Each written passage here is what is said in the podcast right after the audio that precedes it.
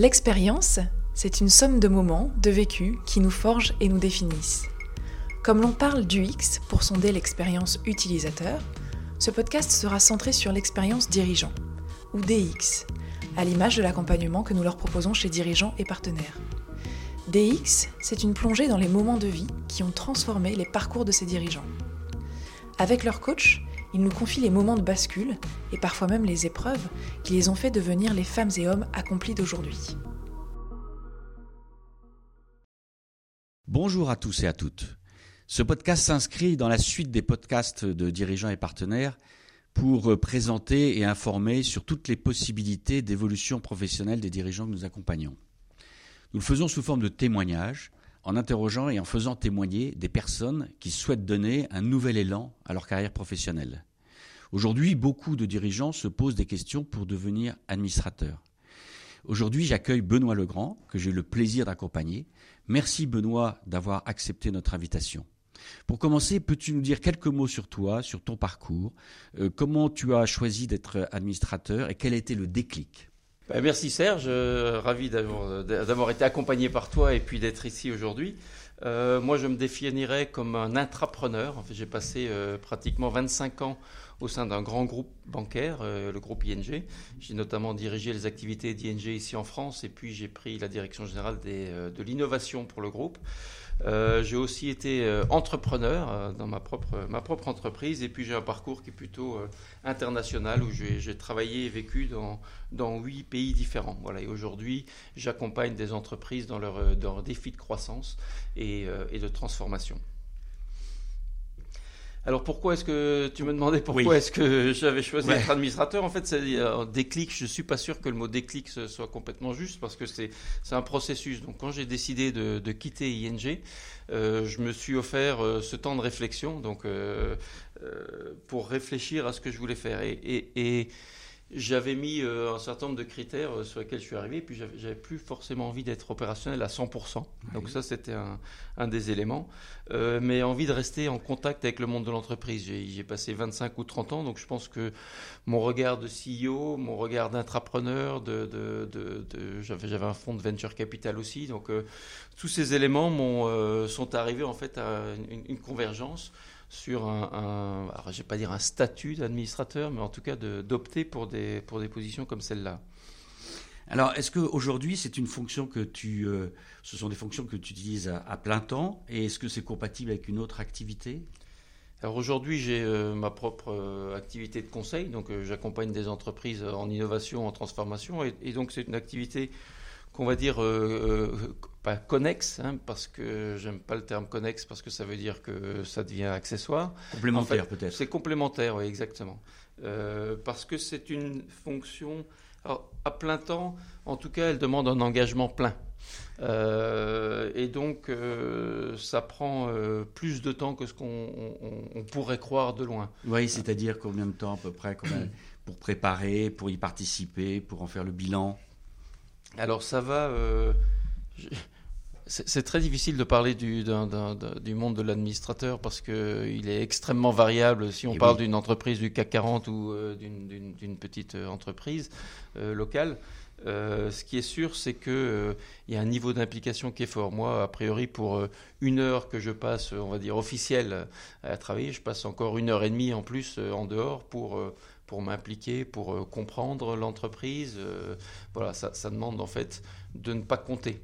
Euh, donc c'est un engagement euh, que, en tout cas, si certains euh, souhaitent le faire, qui n'est pas une activité, on va dire, connexe, où on fait ça pour s'occuper le soir. Je pense que c'est un vrai engagement, parce qu'on a aussi une vraie responsabilité. Et donc, voilà, si on va juste chercher un, un, un chèque euh, et puis un titre honorifique, je pense que c'est pas la bonne, c'est pas la bonne chose. Donc ça prend du temps. Oui, donc il faut s'y investir totalement ou bien ne le, pas le faire. Exactement. Alors justement, tu as dit qu'il euh, y avait différents types d'administrateurs, différents évidemment, de, ça dépend des sociétés. Est-ce que tu pourrais un peu nous, nous, parler du rôle justement des administrateurs, leur, leur, leur champ d'action, leur périmètre de responsabilité, leur pouvoir euh, Enfin voilà, qu'est-ce qu'ils apportent finalement à une entreprise? Alors, le, si, je reprends un niveau un, tout petit peu macro, le conseil d'administration, il est euh, entre les actionnaires et la direction opérationnelle. Donc, les actionnaires ont un objectif avec leur, euh, enfin, de, ou de rentabilité en tout cas, avec l'investissement qu'ils ont fait, et la direction générale est là pour euh, exécuter. Le conseil d'administration vient faire le, on va dire le, le, lien, le lien entre, entre ces deux organes, on va dire, et donc un certain nombre de responsabilités. Tout d'abord, il doit valider euh, une vision, parce que voilà, si on ne définit pas le cap, donc ce, cap, il doit être bien inscrit euh, de manière extrêmement claire. Et puis, il a une autre responsabilité qui est de faire, qui est, souvent sous-estimée, qui est de faire en sorte que euh, le management ait le cadre nécessaire à la réalisation de cet objectif. Donc, bien sûr qu'il y a un rôle de contrôle de la part du, conseil d'administration, mais il y a également une nécessité de mettre en place les éléments, et c'est-à-dire d'accompagner le directeur général, euh, l'équipe euh, et, et, son équipe, euh, faire en sorte qu'ils aient les moyens en fait d'atteindre les objectifs qui sont fixés. Donc il y a, une vraie il y a une vraie responsabilité aussi. Donc, on, je ne vient pas en touriste dans ces activités-là. Donc, on, on, a une vraie responsabilité.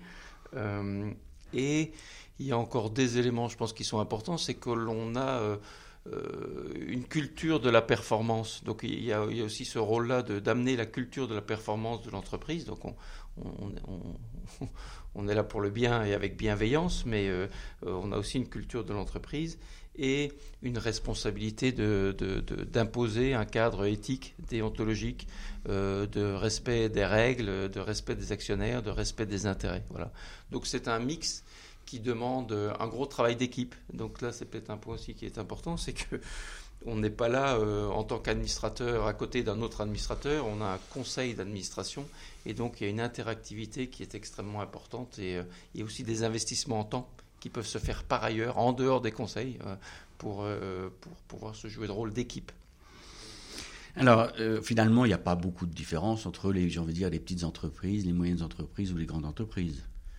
Alors, il n'y a, pas de différence dans le sens où ce genre de responsabilités sont, les, mêmes. pour tout le mmh. monde. Après, la, difficulté, euh, si vous euh, avez une, entreprise euh, qui livre des produits dans un rond de 5 km et qui emploie 5 personnes, on aura sans doute des défis différents d'une entreprise qui emploie 2000 personnes, qui est en pleine croissance et qui exporte dans le monde entier. Mmh. Voilà, donc, les, sujets sont différents. Mhm.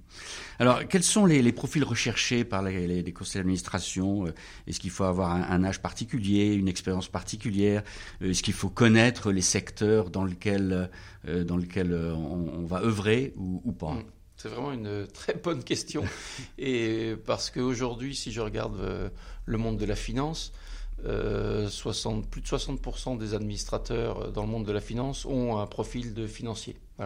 Si on regarde la technologie, on est à plus de 40% des, euh, des profils qui sont technologiques. Donc il y a une, euh, une tendance, on va dire, naturelle d'aller chercher des personnes qui ont la compétence métier. Voilà, donc celle-là, il faut la reconnaître, elle est là.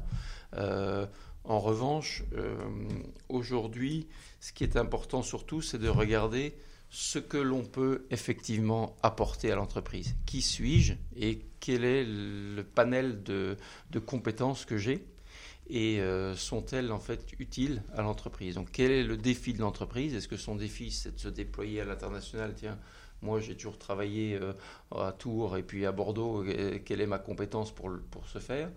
Euh, Est-ce qu'il y a un défi de transformation? Est-ce que j'ai géré ce défi de transformation? Est-ce qu'on a un défi? ESG Bref, regardez en fait les compétences et, l'adéquation. Donc je pense que c'est ça qui est important. Et bien sûr si vous ne connaissez pas du tout le secteur, c'est plus un handicap. Mais après, pour moi, c'est plus une force euh, en termes de diversité et donc une capacité aussi qu'a un président à aller chercher des compétences qui soient, euh, qui soient très différentes. Si vous avez euh, six personnes autour de la table qui sortent de la même école et qui connaissent très bien le monde de la finance, vous avez certainement un biais qui n'est pas très qualitatif pour, pour un rôle, pour un, conseil d'administration. Donc c'est la complémentarité des compétences qui est important. Donc, euh, est-ce qu'il y a un âge on a tendance quand même à voir qu'on est plutôt plus âgé que plus jeune. Eh en revanche, je reviens moi sur le sujet des compétences. Si vous avez lancé une boîte que vous avez revendue avec succès dans le monde de la techno, vous avez 35 ans et que vous avez une valeur à apporter parce que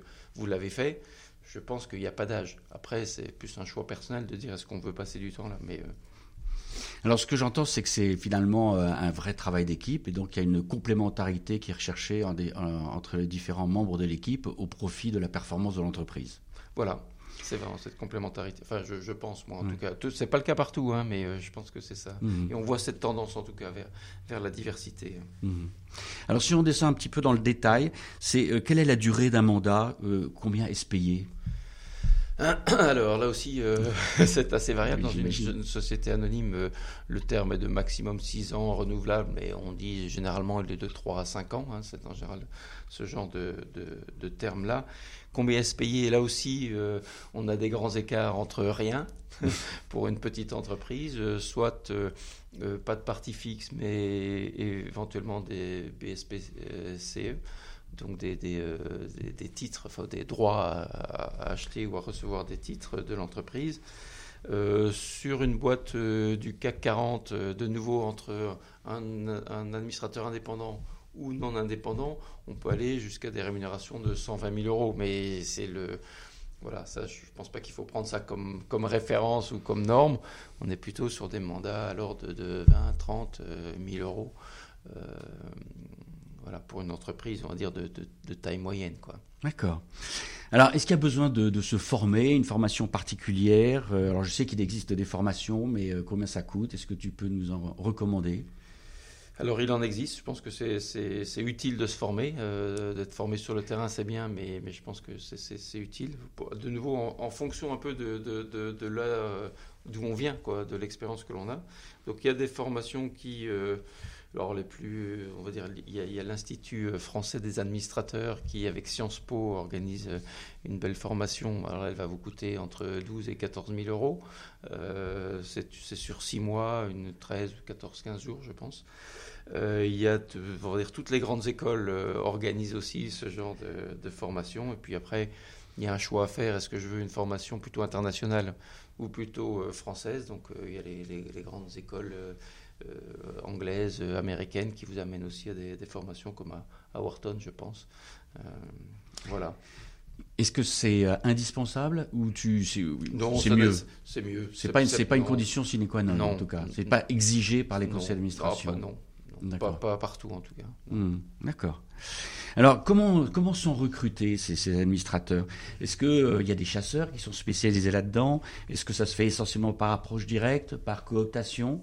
Comment, se fait le recrutement alors les, grands cabinets sont en général organisés avec une, une verticale, enfin une, filière euh, non exécutive. Donc euh, dans ces, grands cabinets, il y a, il y a cette approche. Et euh, les grandes, on va dire les entreprises de taille intermédiaire et, les, grandes entreprises ont tendance à recourir à, ce genre de pratiques. Euh, en revanche, la cooptation, le réseau, euh, voilà, sont quand même des éléments essentiels parce que vous vous engagez vis-à-vis de quelqu'un euh, qui, même s'il est révocable par l'Assemblée générale à tout moment, est quelqu'un sur qui vous avez besoin de compter. Donc, c'est vrai que les références que l'on peut avoir et la cooptation sont des éléments à ne pas négliger. Je dirais, c'est par là qu'on commencera peut-être. J'imagine que le, plus difficile, c'est la première fois. Exactement, de mettre le pied à l'étrier. Et après, c'est la euh, réputation qui est. Et, et euh, tu fais bien de, le dire parce que euh, quand je disais que c'est important de s'engager et, et, de faire son métier, c'est un vrai métier, hein, donc c'est pas une activité accessoire, c'est un vrai métier. Quand on le fait, il est important de le faire de manière très sérieuse parce qu'on crée en fait sa marque, sa réputation, et donc si on s'engage et qu'on connaît ces dossiers, qu'on les travaille, eh ben on, a une vraie euh, valeur ajoutée qui est connue et reconnue. Si on arrive en n'ayant euh, pas lu les documents euh, quatre fois par an et puis on s'intéresse pas au secteur, voilà, ça, à un moment aussi, ça va se, ça va se, se, savoir. Donc c'est vraiment très important ce que tu dis là. Oui, donc il ne faut pas le faire un touriste. Certainement pas. Alors, est-ce qu'on peut être administrateur dans une pour une entreprise étrangère ou bien à l'étranger euh, comme française Oui, tout à, fait, euh, tout à fait. Et, aujourd'hui, la diversité est importante. On a en France, euh, sur les entreprises du SBF 120 et CAC 40, on est à pratiquement un tiers de, non-français. Hein, dans les... Donc ça, c'est une tendance qui, qui, qui, va en, augmentant. Euh, donc euh, l'inverse est vrai. Et donc moi j'ai même envie de dire, euh, surtout si vous êtes français, allez à l'étranger, parce que cet outil de diversification est justement important. Des entreprises qui, asiatiques qui voudraient s'installer en Europe, voilà, on a, on a cette compétence à, pouvoir apporter. Mhm. Alors quelles sont pour toi les, grandes tendances justement de ce marché des administrateurs, si je peux appeler ça comme ça? La première tendance, je dirais, c'est la professionnalisation. Euh, donc là, en termes de recrutement, euh, on, voit de plus en plus d'assessment. Alors encore un peu moins en France, mais une fois qu'on va dans les dans des pays, euh, on va dire plutôt anglo-saxons, donc il y a un assessment qui est qui est fait par un cabinet extérieur de, fonctionnement, de, des compétences. Aujourd'hui, il faut aussi dans les entreprises cotées divulguer les compétences du conseil d'administration au public. Donc il y a vraiment un un, axe de professionnalisation. Le deuxième, c'est de diversification. Alors là, en France, on est vraiment très bon parce qu'on a pratiquement 50% euh, de, femmes dans les conseils d'administration de, ces entreprises euh, cotées, ce qui est quand même... Euh, ça nous met numéro un dans le monde sur le sujet. Et puis il y a cet axe de complémentarité, donc éviter d'avoir 100% de clones les uns des autres qui ont été euh, dans le secteur et qui, et qui, et qui ont tous le même regard. Donc voilà, moi, je pense que cette, cette tendance-là, elle est, elle est très forte. Bien, écoute, merci. Est-ce que tu as des conseils à, donner aux gens qui nous écoutent? Alors en termes de conseils, c'est toujours compliqué de donner des conseils, mais en tout cas, je vais peut-être lancer deux, trois idées. C'est des questionnements en fait que j'inviterais à se poser avant, avant d'aller euh, sur ce genre de, de, de fonction. C'est un, est-ce que je suis prêt à y aller vraiment à fond? Donc, est-ce que j'y vais euh, pour du vrai et, donc je suis prêt à m'impliquer?